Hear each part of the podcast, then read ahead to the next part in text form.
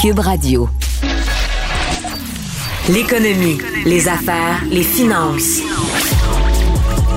Pour bien gérer votre portefeuille, mêlez-vous vos affaires.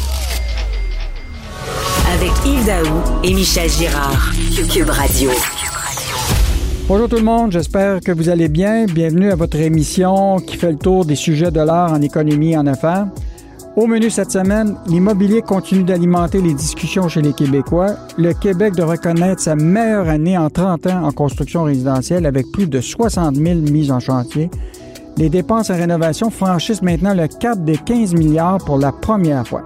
Mais là, il y a des voix qui s'élèvent pour dire qu'il faut resserrer l'accès aux prêts hypothécaires. Est-ce que c'est une bonne idée?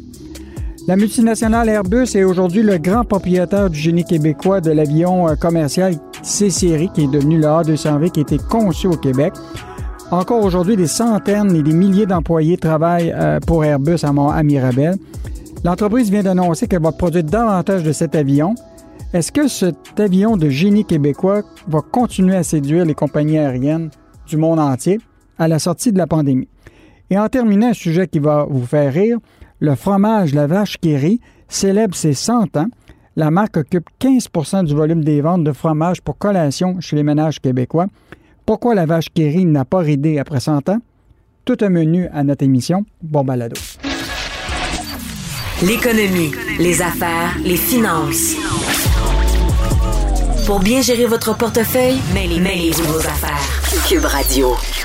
L'immobilier continue d'alimenter les discussions chez les Québécois. Le Québec de reconnaître sa meilleure année en 30 ans en construction résidentielle avec plus de 60 000 euh, mises en chantier. Euh, les dépenses en rénovation franchissent le cap de 15 milliards de dollars pour la première fois. Est-ce que, euh, dans le fond, il y a des voix qui s'élèvent pour dire qu'il faut resserrer l'accès aux prêts hypothécaires pour baisser la demande? Alors, pour en discuter, je reçois Michel Girard, qui est chroniqueur au Journal de Montréal, Journal de Québec. Salut, Michel. Bonjour, Yves. Avec la flambée historique des prix des maisons, euh, tous les gouvernements, euh, même euh, Québec puis le fédéral, mettent en place une série de mesures qui visent à refroidir la surchauffe du marché immobilier. Est-ce que tu penses que c'est important de réduire justement l'accès à la propriété en diminuant le crédit hypothécaire? Ben, C'est-à-dire, oui, je pense que c'était une urgence d'intervenir afin, euh, afin d'éviter euh, une éventuelle catastrophe euh, immobilière. On, dans le passé, on en a vu des catastrophes mhm. immobilières. je rappelle, juste en 2008-2009, avec les subprimes aux États-Unis, là, alors où le marché, le marché immobilier s'était effoiré, c'est le moins que l'on puisse dire. Là, regarde, ça pourquoi c'est très, très important de resserrer le crédit. La raison est très simple, c'est qu'on a vu le, prix médian de, de, des maisons unifamiliales dans l'ensemble du Québec, là, euh, explosé de 41% lors des 12 derniers mois. Yves, 41% Le prix de la copropriété médian, lui, a augmenté de 32% Regarde bien, là. Je trouve même, d'ailleurs, qu'on a attendu euh, pas mal trop avant d'intervenir euh, pour mettre de l'ordre dans le marché. on sait qu'il y a toutes sortes d'excès à l'heure actuelle qui frappent qui frappent le marché de la revente, notamment, là des propriétés, à savoir euh, il, y a, eu des processus de, de surenchère qui ont été hmm. mis en place. Il y a des euh, énormément de, de, de nouveaux propriétaires qui pour pas perdre la maison euh, sur laquelle ils ont fait une offre, euh, renoncent, sentent le besoin de renoncer à leurs droits, euh, genre de droits qui, qui sont essentiels comme faire, faire une inspection par un expert euh, de la propriété que tu veux acheter, ou bien renoncer à la garantie légale contre les vices cachés. Écoute bien, alors là, mm. plein de nouveaux propriétaires ont renoncé à ces droits-là, et je te dis, ça, c'est énormément risqué quand tu agis euh, de la sorte. Donc, d'ailleurs, c'est tellement devenu, euh, il y a tellement d'excès qu'imagine-toi que le ministre des Finances, Éric Girard, a décidé, a décidé, à moins qu'il y avait beaucoup de pression de la part des partis d'opposition, a décidé de mener une consultation justement là sur euh, pour faire le point sur ces excès qu'il y a eu dans le marché immobilier. Moi, je pense que c'était pas une consultation qu'il fallait. J'aurais mis en place une enquête. Euh, pour faire euh, pour faire le point euh, là-dessus, parce que je te dis là, la, la, forte augmentation va va inévitablement se traduire à un moment donné par, par des problèmes, en tout cas chez certains euh, propriétaires euh, sûrement, parce qu'ils vont être étouffés dès le moment où les taux d'intérêt vont monter. Cela étant dit... Mais Michel, je, te reviens là sur... Euh, il en demeure pas moins là, que, mettons, une famille doit quand même, là, s'ils veulent pas être assurés par la CSCHL, là, il faut vraiment qu'il y ait au moins 20 d'une mise de fonds comptant sur une maison. Là, mettons qu'il faut vraiment que tu aies de l'épargne pour pouvoir. Euh, et là, ce qu'on comprend, c'est qu'à partir du 1er juin, là, et toutes les institutions financières qui sont encadrées euh, par euh, l'autorité des marchés financiers, puis aussi là, les banques à charte fédérale, ils vont avoir des nouvelles règles d'emprunt hypothécaire, si bien que il va falloir que tu sois capable de d'être capable de supporter des taux d'intérêt de, de, 5%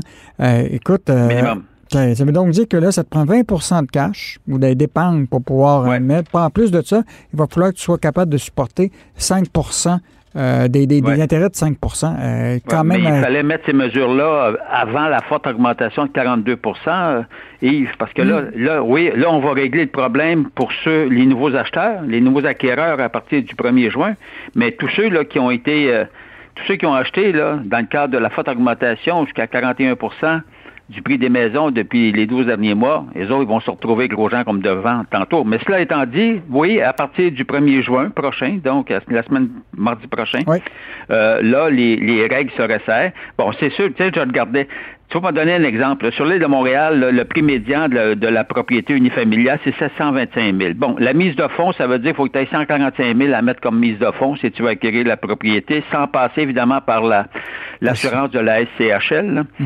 Euh, bon, cela donc ça fait 20% Puis après ça, ton hypothèque à contracter sur 580 000 à un taux minimum de 5,25, ça va te coûter 3 456 pièces euh, par mois. Ça, c'est 41 500 dollars hmm. par année juste pour payer ton hypothèque. Tu n'as pas payé tes taxes municipales, tu n'as pas payé euh, hmm, hmm. Euh, les frais d'entretien, etc. Donc, oui, là, ça devient, ça devient des grosses charges, mais ça veut dire ceci, c'est que si tu es capable de rencontrer, en fait, c'est une question d'évaluation de la capacité financière. Donc, en rencontrant ces, normes financières-là, ben, euh, ça veut dire que s'il y a une crise, que si les taux d'intérêt se mettent à grimper officiellement autour de 5 et plus de 5% parce qu'actuellement, il faut rappeler, euh, Yves, c'est très important, c'est que tu peux, tu peux te négocier une hypothèque de 5 ans sous les, à 2 mais c'est parce que ça, c'est pas la réalité, le 2 là. C'est qu'à un moment donné, oui, c'est vrai aujourd'hui, mais quand les taux vont monter 1, 2, 3, 4 points, il faut la capacité financière pour continuer à assumer l'augmentation euh, de, de, tes prêts hypothécaires. Donc, c'est des bonnes mesures qui sont mises en place. Le problème, c'est que moi, je trouve qu'on les met trop tard. C'est beau à partir du 1er juin, mais regarde tous ceux qui ont été victimes. Là. En tout cas, bref, j'ai hâte de voir. Mais là, euh, j'ai vu quand même le prix des maisons à Montréal, comme tu l'as dit, le prix moyen est quand même relativement élevé. Est-ce que ça ne va pas forcer justement les gens à aller voir euh, en dehors de Montréal, puis même de dépasser la première couronne, mais aller même dans la deuxième couronne pour s'acheter une maison? Mm. Parce que là, le 20% c'est plus facile de payer 20% sur une maison de 350 000 que 725 000. Oui, effectivement. Alors, euh, euh, c'est un fait. Quand on regarde le, prix des... Bon, c'est sur l'île de Montréal où le prix médian est le plus élevé, mais tu t'en vas déjà à Laval, dans la grande région de Laval. On, s'entend, c'est des grandes régions. Là. là, ça tombe à 500 000, le prix médian. Le prix médian, hein, quand je dis prix hmm. médian, ça veut dire 500 000 mm. Ça, il y en a la moitié en bas de 500 000, mais la moitié au-dessus de 500 000. Cela étant dit, c'est sûr que tu t'en vas sur la rive sud, ben, c'est autour de 500 000, mais euh, tu vois, dans la région de Saint-Jean, bon, on parle de 420, puis c'est, euh, bon, dans l'ensemble du Québec, c'est 370 000, le, prix médian, ce qui est quand même plus abordable, mais, euh, mais ça dépend où tu travailles aussi, là. Mm-hmm. Donc, euh, Michel, on va lire ta chronique euh, aujourd'hui sur justement cette alerte à la surchauffe euh, immobilière. Donc, c'était Michel Girard qui est chroniqueur au Journal de Montréal, au Journal de Québec, et on continue à te lire comme tout le temps, à toutes les semaines. Salut!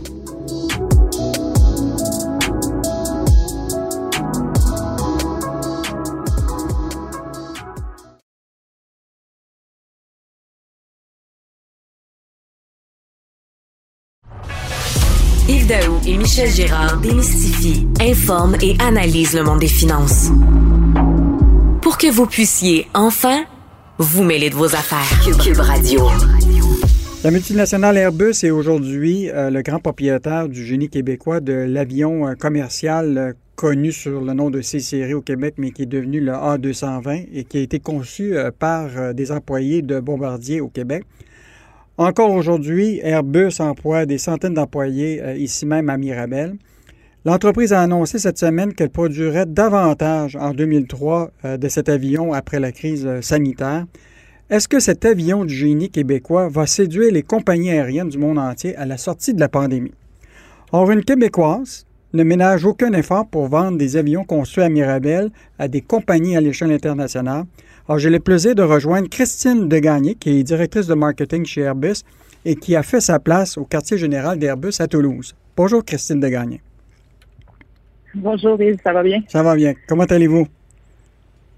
Ça va super bien. Très, très fier de l'événement. Euh, hier, on a rejoint énormément de monde avec notre, euh, notre événement. Donc, euh, donc vous, vous, vous, vous êtes directrice du marketing de Airbus. Vous êtes une ingénieure graduée de l'Université de Sherbrooke et de Queen University.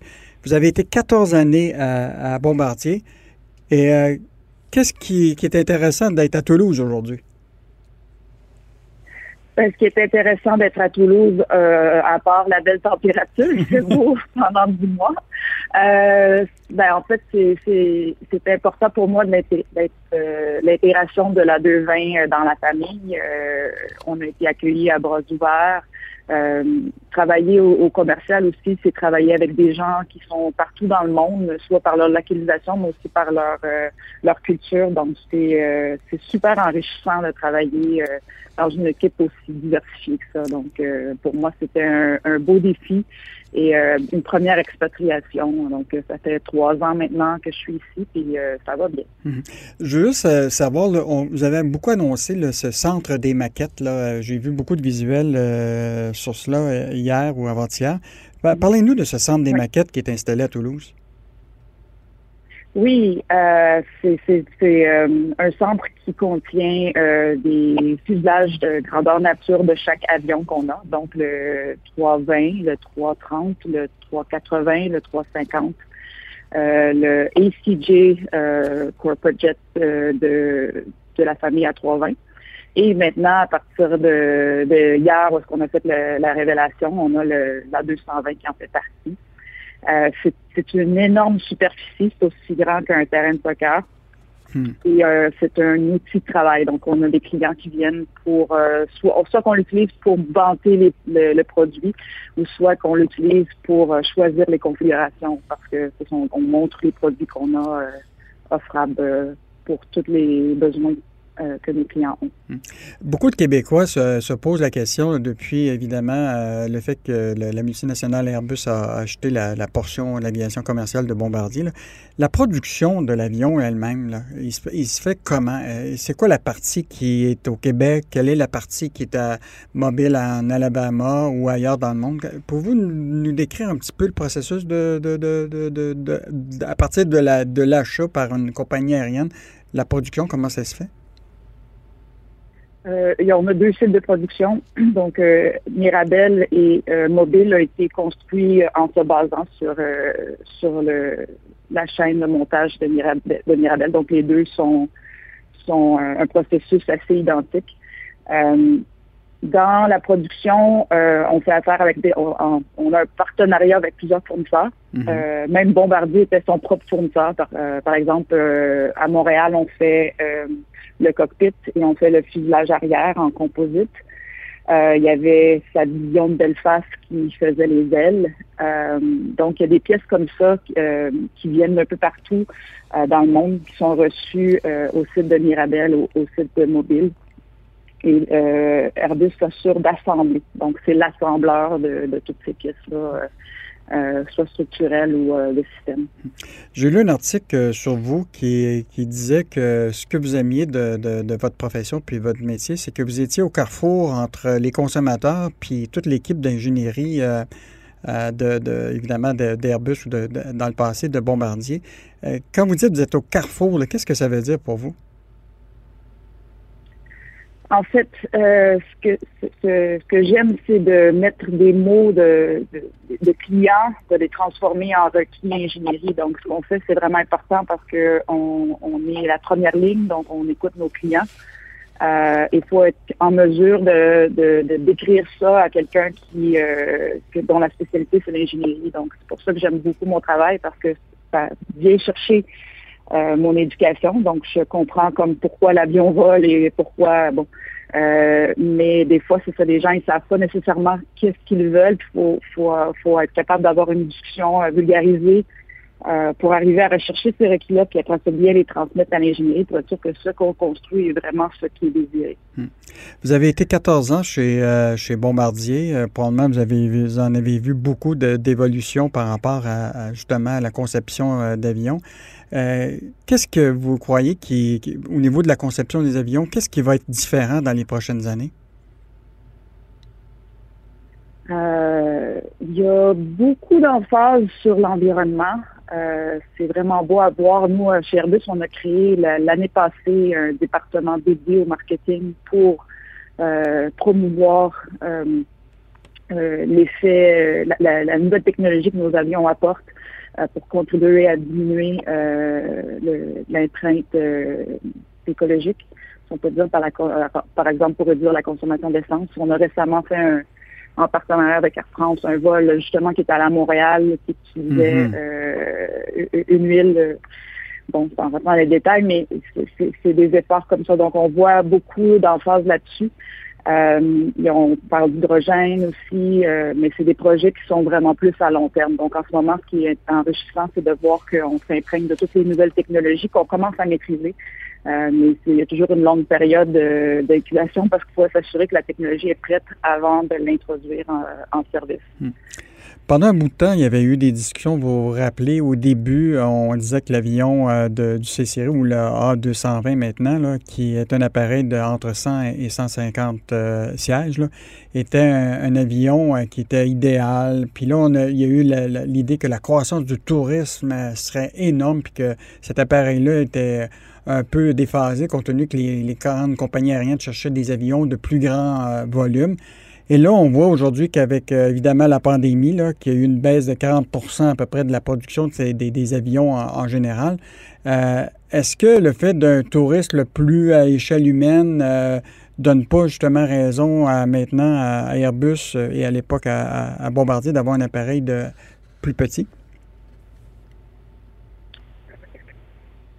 Chez Bombardier, maintenant Airbus, mais je parle d'expérience personnelle, euh, mm. j'ai toujours cru, j'ai toujours cru au produit. Euh, c'était euh, innovateur, c'était, je cherche mon mot, c'était, on a osé aller là mm-hmm. avec la technologie. Écoutez, ça faisait un nouvel avion, ça faisait 20 ans que personne n'en avait sorti dans ce créneau-là, donc faut savoir qu'avec les technologies qu'on a maintenant, euh, avec les ordinateurs, euh, à l'époque, les ailes, euh, c'était dessiné à la main. Maintenant, c'est, tout l'avion est dessiné en 3D. On peut faire des, simulations.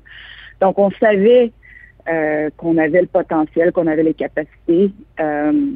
Et maintenant, je pense qu'effectivement, avoir la résilience que le produit a en cette période de pandémie, ça prouve que qu'on avait raison effectivement que c'est un avion euh, où est-ce que l'économie d'essence aujourd'hui est importante et euh, permet justement à, à, réduire les dépenses en cas de pandémie où est-ce que les, les lignes aériennes sont obligées de, de, retirer des avions dus aux contraintes euh, politiques euh, qui sont dues à la pandémie. Mm-hmm. En terminant, euh, j'ai lu dans un des textes, euh, dans ma recherche documentaire, que vous avez été quand même inspiré par votre mère. Votre mère a été 17 ans euh, comme directrice des communications au musée d'innovation de Armand Bombardier. donc, vous avez, vous avez comme tombé dans la soupe? Oui. Oui, euh, j'avais 9 ans quand ma mère a commencé à travailler au musée. Donc, euh, elle avait commencé comme guide. Donc, l'histoire de Joseph Armand Bombardier, on la connaissait. On est allé souvent au musée d'ailleurs. Euh, et elle a terminé sa carrière. elle était directrice des com, des communications, oui, effectivement. Donc, oui, ça, ça, ça il n'y a pas beaucoup de modèles de, femmes euh, en ingénierie et tout ça. Donc, pour moi, même si son background n'était pas euh, nécessairement technique, d'avoir accès à, à, voir des skidoo, euh, de, de, voir ma mère parler de, de, de l'invention de, de, la roue, tout ça, qui, de la chaîne qui tire la motoneige, tout ça. Euh, je pense que ça, ça a joué un rôle pour moi, un modèle justement pour euh, me rendre là. Puis oui, on est tombé dans la soupe, euh, on fêtait le 2 millionième motoneige. j'avais pas, j'avais pas idée qu'est-ce que c'était vraiment, mais j'avais, ouais, on avait des t-shirts et tout ça. Puis ouais, fait que je pense que c'est une des raisons pour laquelle je suis vraiment fière. Puis c'est un projet, le, projet qu'on a fait hier là, de, de de montrer, de, de garder l'héritage québécois à Toulouse et de garder cet avion-là, de le, réutiliser. Euh, c'était, important pour moi, oui, parce que les bombardiers, euh, ça fait partie de ça fait partie de ma vie depuis très longtemps. Bon, ben, nous, on est très contents d'avoir une Québécoise qui va poursuivre le génie québécois au sein de la multinationale française euh, Airbus et euh, nous souhaitons peut-être vous revoir, peut-être pas nécessairement dans les airs de Montréal, mais évidemment ici euh, à Montréal un jour. Donc, merci beaucoup. Donc, c'était Christine Degagné, qui est directrice du marketing chez Airbus et qui est basée au siège social à Toulouse. Merci et passez une belle journée.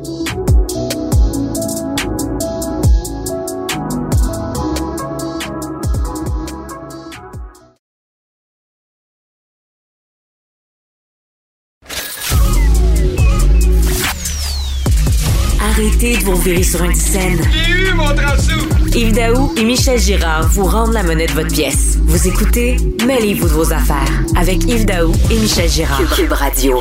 Depuis le début de la pandémie, euh, je ne sais pas si vous avez remarqué, nos visites au supermarché sont marquées par un nombre incalculable euh, de préposés qui nettoient votre chariot, vos poignées, les courroies des, des caisses de votre sac. Faut-il mettre autant d'énergie encore sur l'hygiène dans justement les supermarchés? On pourra en discuter. Je reçois Sylvain Charlebois, qui est euh, directeur du laboratoire de sciences analytiques en agroalimentaire à l'Université de Dalhousie. Salut Sylvain. Salut. Écoute, je lisais ta chronique, là, puis ça a soulevé les passions. Là. Euh, moi, je vais faire souvent mon épicerie, puis effectivement, c'est euh, c'est tout un labyrinthe pour se rendre jusqu'à ta, première étape de prendre une, première marchandise. Euh, toi, tu estimes qu'il faut arrêter ce théâtre de l'hygiène euh, et pourquoi? La science. Euh, écoute, au, au début, en mars 2020, on s'embarquait dans une pandémie, on ne savait pas trop ce qui se passait, on connaissait pas trop ce virus-là. Euh, il n'y avait pas de variant non plus. Euh, bon, euh, puis au niveau de la recherche, il n'y avait pas grand-chose. On ne savait pas trop si le virus survivait sur des surfaces, on emballait, on suremballait. En arrivant à la maison, on demandait aux gens de prendre leur douche avec leur épicerie quasiment. C'était vraiment exagéré. Puis, tu sais, jusqu'à un certain point, je peux comprendre. Comme chercheur, je peux comprendre pourquoi, parce que face à l'inconnu, ben on, veut s'assurer que les gens se protègent le mieux qu'ils peuvent. Hmm. Alors pour ce qui est des épiciers, ben c'est la même chose. En rendant à l'épicerie, ben faut nettoyer, surnettoyer, puis là, euh, au début de la pandémie, euh, les, euh, les supermarchés étaient pratiquement plus propres que les hôpitaux. C'est parce que c'est ce que les gens voulaient voir, c'est ce qu'ils voulaient se, se, faire rassurer. Hmm. Mais là, vraiment, là, aujourd'hui, là, 17 mois plus tard, on est rendu euh, ailleurs. On est ailleurs. Avec la science, euh, surtout, la recherche qui été effectuée ailleurs dans le monde, on en connaît plus euh, du virus. Hmm. Mais c'est certain qu'il y a l'élément, évidemment, de l'environnement puis l'aspect sanitaire, mais il y a aussi l'aspect des, coûts. tout ça doit avoir des coûts pour, pour les, les, détaillants, puis probablement qu'à un moment, ça va être refilé aux consommateurs, non? Ah, c'est certain. Euh, c'est ça, les, les, gens pensent pas à ça, mais les chiffons, euh, il y a les détergents, euh, les produits utilisés, souvent, des fois, ces produits-là sont nocifs. C'est pas tous les marchands qui ont les moyens d'acheter des produits biodégradables, bons pour l'environnement. Ça, c'est une chose qu'il faut penser. Puis l'autre chose, évidemment, au niveau, au niveau de l'abordabilité alimentaire, ben, ça contribue au coût du panier d'épicerie. C'est certain c'est certain que lorsque vous voyez des préposés nettoyer votre chariot, comme consommateur, vous payez pour ça. Mhm. vous payez pour tout ce qui se passe. La, mise en scène que vous voyez, là, vous payez pour ça. Il y en a qui se sentent rassurés parce que, évidemment, on gère les perceptions des risques. On ne parle pas de vrais, de vrais risques. Là. Euh, donc, je peux comprendre pourquoi que la mise en scène est nécessaire pour certains, mais moi, j'ai l'impression que de plus en plus de gens sont comme un peu tannés de se faire rappeler qu'ils sont dans une pandémie, puis sont un peu tannés de voir que peut-être, là, bon, euh, on amplifie les risques réels, parce que les risques sont quand même, pour certaines applications, sont microscopiques. Mhm. Euh, je t'amener sur un autre sujet. Évidemment, tu as déjà écrit sur ça avec une chronique sur le, code de l'espoir. En fait, l'idée, là, c'est que, bon, on le sait, l'industrie alimentaire a, été euh, un peu euh, interpellée par le gouvernement canadien à la suite euh, de, de, l'événement de Walmart qui avait décidé d'envoyer une facture ou des, une surtaxe à, à, tous ses fournisseurs avec des frais de développement pour leur infrastructure qui pouvaient être de 1,25 jusqu'à un développement du commerce en ligne de 5% Donc, une taxe aux fournisseurs, d'une certaine façon, euh, pour euh, permettre le développement de leur propre infrastructure. Ça a soulevé le tollé. Euh, même quelques jours plus tard, la centrale d'achat, le United Grocer, qui représente 34% du marché alimentaire au pays, avait envoyé une lettre à ses fournisseurs, leur demandait à peu près le même niveau de, surtaxe à eux. Et là, le gouvernement fédéral a décidé là, que non, il fallait absolument qu'Ottawa se mêle de ça. Et là, l'industrie a dit non, non, non, on ne veut pas qu'Ottawa se mêle de ça. Nous, on va avoir notre propre code euh, d'éthique auprès de nos fournisseurs. Euh, qu'est-ce que tu en penses? C'est. Je pense que c'est un pas dans la bonne direction. Euh, écoute, il un an, là, le Conseil canadien du commerce de détail était complètement contre un code. Était contre l'intervention de qui que ce soit. on croyait que les choses allaient bien. Puis là, 12 mois plus tard, on reconnaît qu'il y a un problème et on reconnaît qu'on doit arriver à une solution. Euh, et on a présenté récemment là, un nouveau euh, un modèle de code de pratique, un deuxième, en dit en passant, parce qu'il y a un mois à peine, euh, il y avait euh, Sobase et le groupe de transformateurs canadiens qui présentait aussi une autre proposition. La différence entre les deux, là, c'est que l'un propose l'intervention du gouvernement, donc mhm. que le public ait un rôle à jouer, et l'autre, c'est complètement indépendant. Puis c'est sûr que je, comprends pourquoi l'industrie veut s'auto-réglementer, mais je suis pas certain que les consommateurs sont prêts à l'accepter. Surtout avec ce qui s'est passé avec le pain, là l'histoire du cartel du mm. pain il y a quelques années. Je ne suis pas certain que les gens, disons, auraient une tolérance par rapport à un modèle d'autorégulation. Pourquoi euh, les, justement les, détaillants euh, en alimentation veulent refiler euh, cette, cette, taxe-là aux fournisseurs? pourquoi les autres même ne l'assument pas? Ben, c'est une culture, c'est vraiment ce qui surprend beaucoup de monde, c'est que c'est comme ça que les affaires se passent dans le domaine alimentaire. Pour avoir le droit de faire affaire avec un client, il faut le payer. C'est euh, un peu comme ça que ça, a toujours fonctionné comme ça. Euh, parce que les, les épiciers, eux, ont, de l'immobilier à l'intérieur d'un magasin. Il y a de l'espace, l'espace tablette, faut payer pour ça, l'espace sur les pamphlets publicitaires, etc. Donc, tout se paye, tout se monnaie. Les gens s'en aperçoivent pas, là, mais la publicité, le marketing, toute ce monnaie, puis il y a toujours une bataille pour ce qui est de l'espace dans un magasin. Alors, c'est un peu ça qui se passe, mais les gros gagnent et les petits perdent. Fait c'est pour ça que pour les consommateurs, l'enjeu du code peut paraître quelque chose comme lointain, mais ça va ça, nous affecte tous. Là. Euh, ça veut dire qu'on pourrait avoir plus de choix, plus d'innovation aussi à long terme. Est-ce que ce code-là euh, devrait donner de la place euh, davantage à ce qu'on appelle des produits québécois? Ben oui, absolument. Euh, tu sais, quand je pense au code, là, je pense surtout aux PME québécoises. Il y en a beaucoup, beaucoup au Québec. D'ailleurs, c'est au Québec où on transforme le plus euh, les denrées agroalimentaires dans la province. 60% de tout ce qui est produit à la ferme est transformé dans la province. Et ce sont des PME qui, qui le font. Là. Hmm. Fait que, c'est sûr que si c'est difficile d'avoir un espace tablette, là, ou de payer des frais supplémentaires, euh, ça, donne moins, ça, diminue les chances de PME de réussir à long terme. Sylvain, on continue à te lire dans le Journal de Montréal, Journal de Québec, évidemment sur nos sites web pour euh, tout ce qui touche euh, l'industrie alimentaire et agroalimentaire. Donc, c'était Sylvain Charlebois, qui est directeur du laboratoire de sciences analytiques en agroalimentaire à l'Université d'Alousie. merci Sylvain.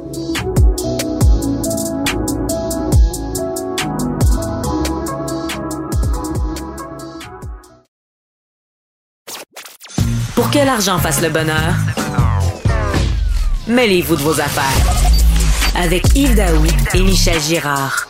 La pénurie de main-d'œuvre n'épargne aucun secteur de l'économie qui se déconfine. Euh, se demander si les jeunes Québécois ont-ils perdu le goût de travailler. On pour en discuter, je reçois Pierre-Olivier Zappa, qui est animateur et journaliste à l'émission En vos affaires sur LCN, qu'on peut écouter du lundi au vendredi à 18h30. Salut Pierre-Olivier. Bonjour Yves. Évidemment, tu m'as surpris avec euh, ta, chronique. Là, pendant que des milliers d'entreprises cherchent désespérément des employés moins jeunes, se cherchent du travail du jamais vu en 10 ans. Ben écoute, les chiffres démontrent clairement qu'il y a moins de jeunes qui se cherchent un job. Hmm. Euh, il y a moins de, jeunes sur les bancs d'école qui sont intéressés à travailler cet été.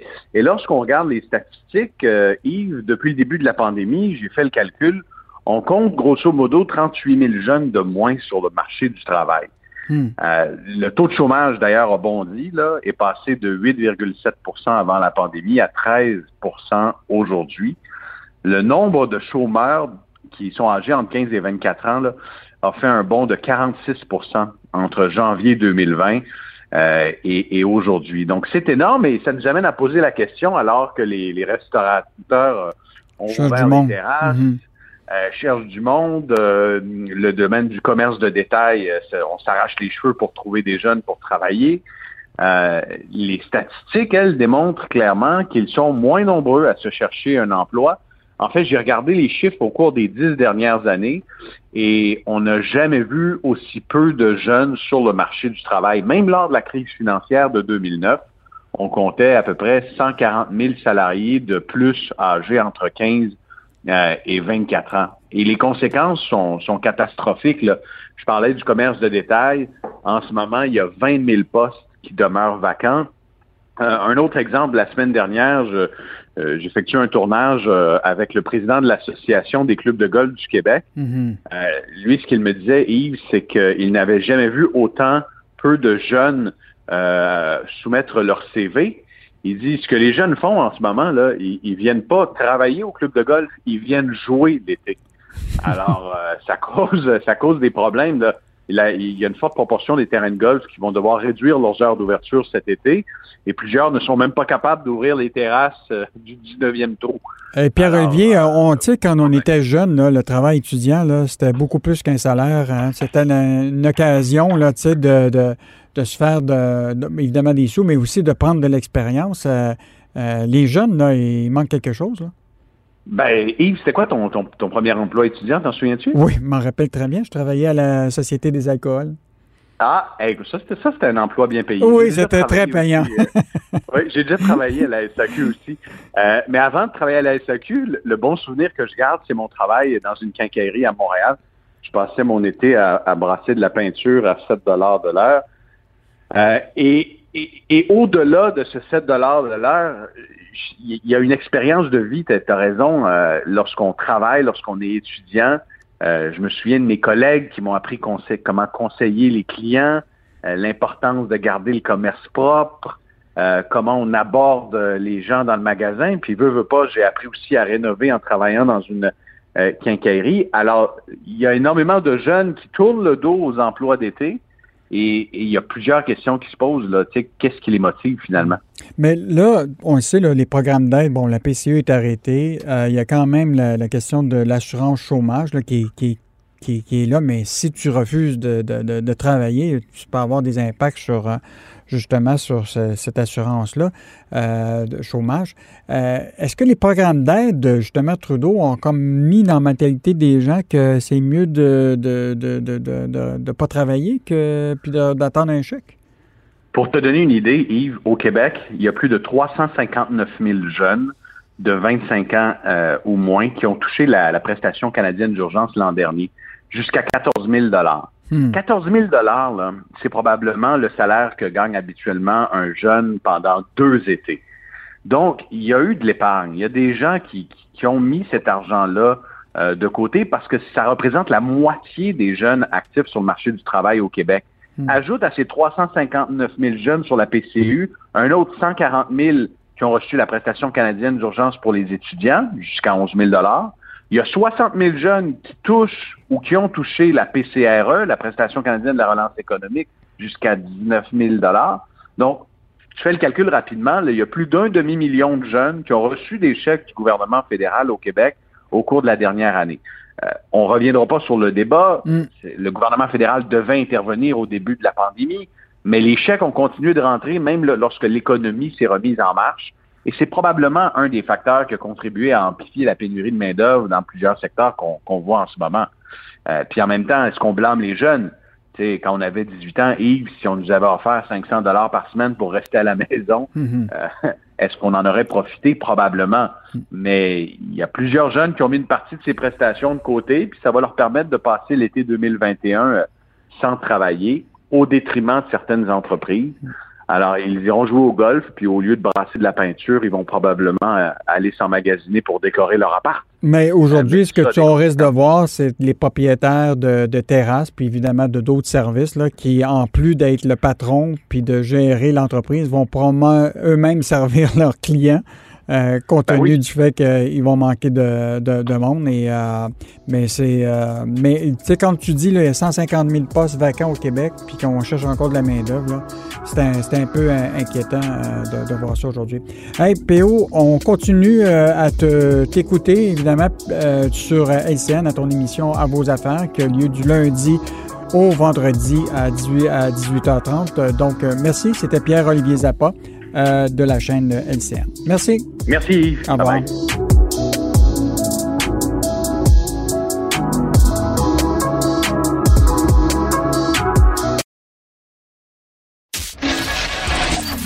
L'économie, les affaires, les finances.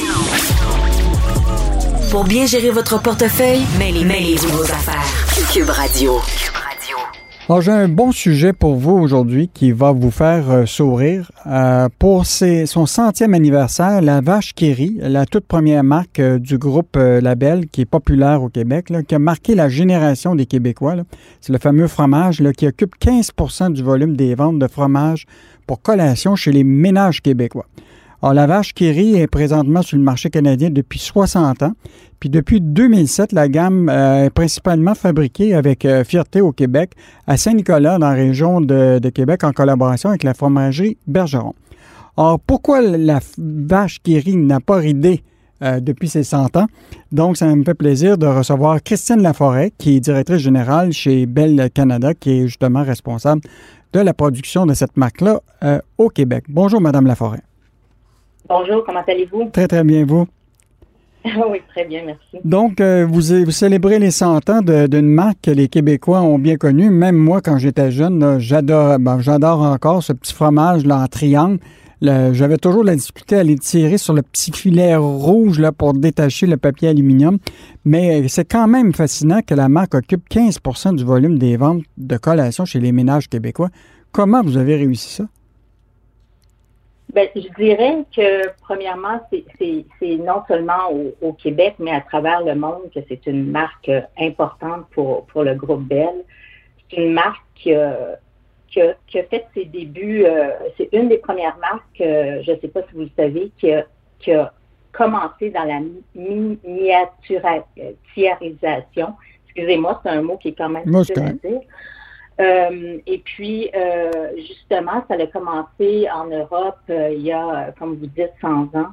Mais c'était la première marque qui était en petite portion et qui avait aussi un logo avec une vache sympathique qui était sur l'emballage et qui a commencé aussi les premières publicités.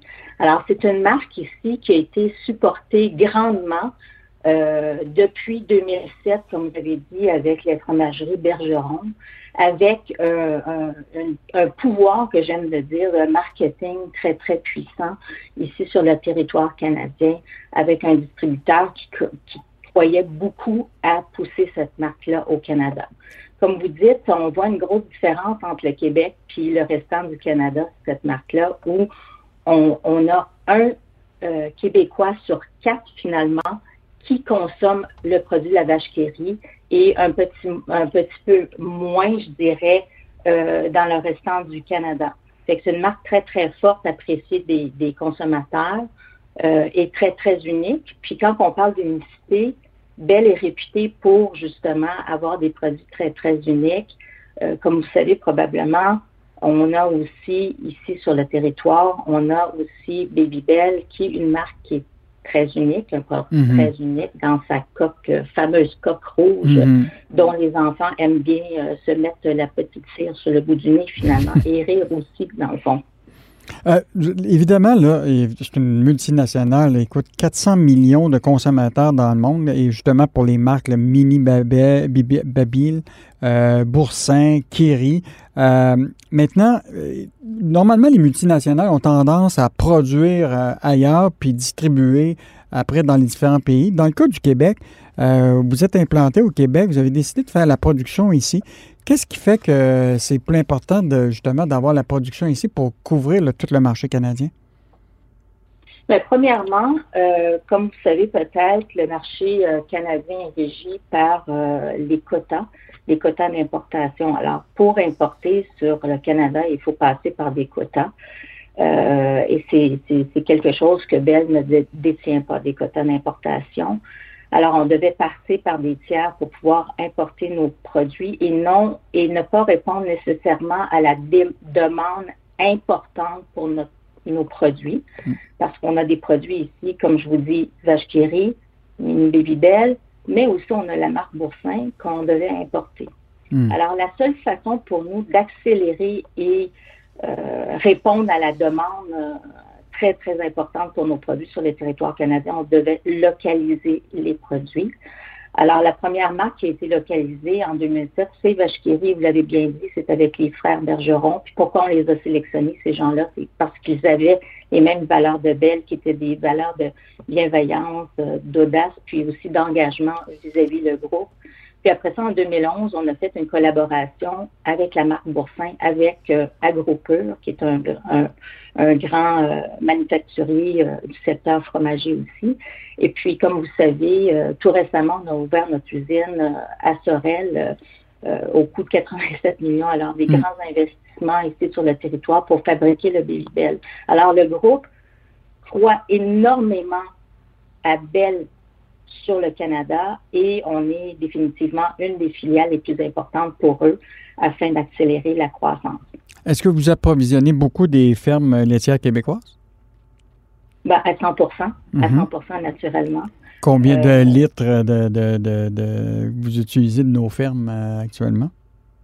Je vais, je vais, je vais fonctionner en, tonnes, si vous me permettez. Allez-y. Alors, on a, on a 80% de notre production qui est faite localement et juste 20% qui est faite à l'extérieur du Canada, qui est en importation.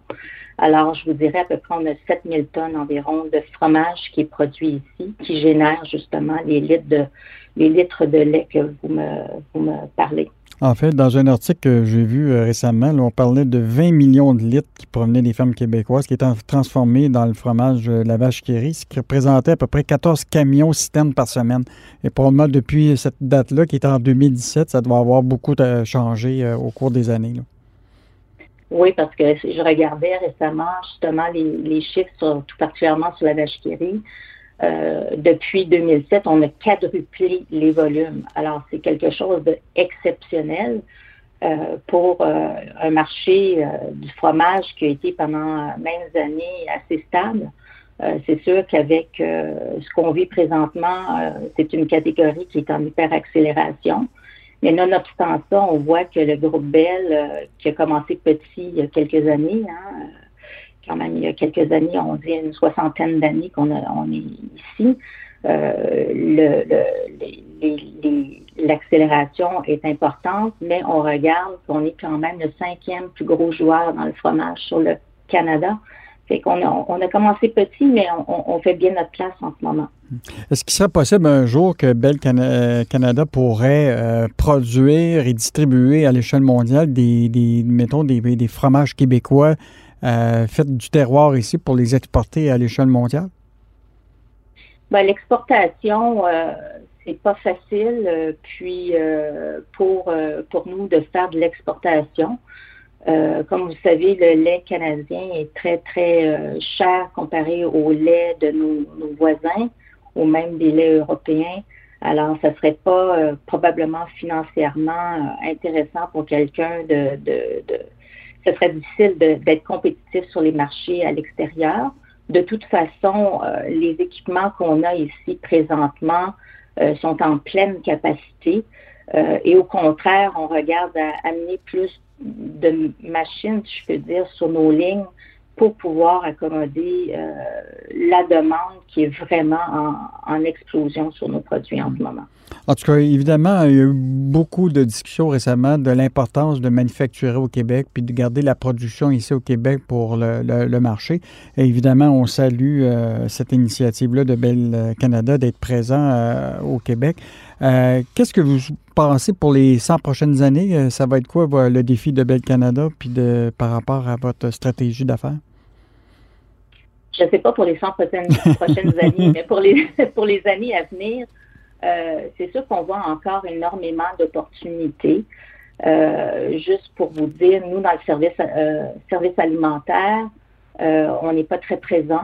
Habituellement, dans ces, ce secteur-là, le groupe, quand je regarde à l'international, arrive à faire à peu près 10% de ses, ses ventes dans ce secteur-là. En ce moment, on fait à peu près rien. On n'a encore pas débuté, pas encore débuté le e-commerce non plus. Mhm. Euh, alors ça aussi, c'est un de nos, intentions. En plus, euh, je ne sais pas si vous avez vu, mais on a fait des acquisitions récemment sur euh, All In Food, qui est une entreprise qui vient de la France, qui se spécialise dans le, les produits, je vais dire, fromage à base de plantes. nous avons commencé à lancer des produits sur le territoire canadien avec boursin à base de plantes. On lancera une nouvelle marque aussi sur le territoire canadien et on a vraiment une ambition de faire notre place dans les produits à base de plantes. On a fait aussi l'acquisition, comme vous le savez, euh, en 2016 euh, du groupe MOM. Alors ça, c'est GoGo Squeeze. Euh, peut-être que vous connaissez ce produit-là. Mm-hmm. C'est des pochettes fruitières avec de la compote de pommes, finalement.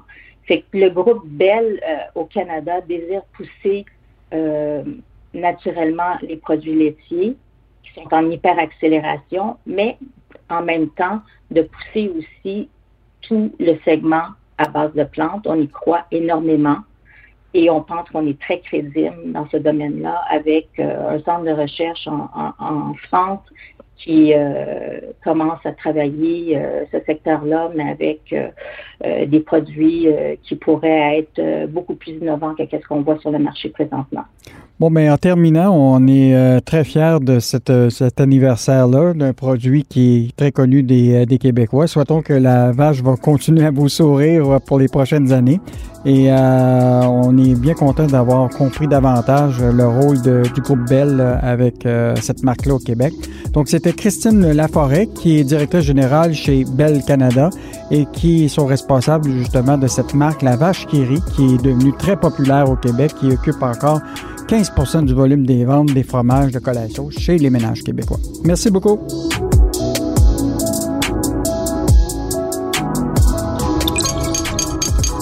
Cube Radio.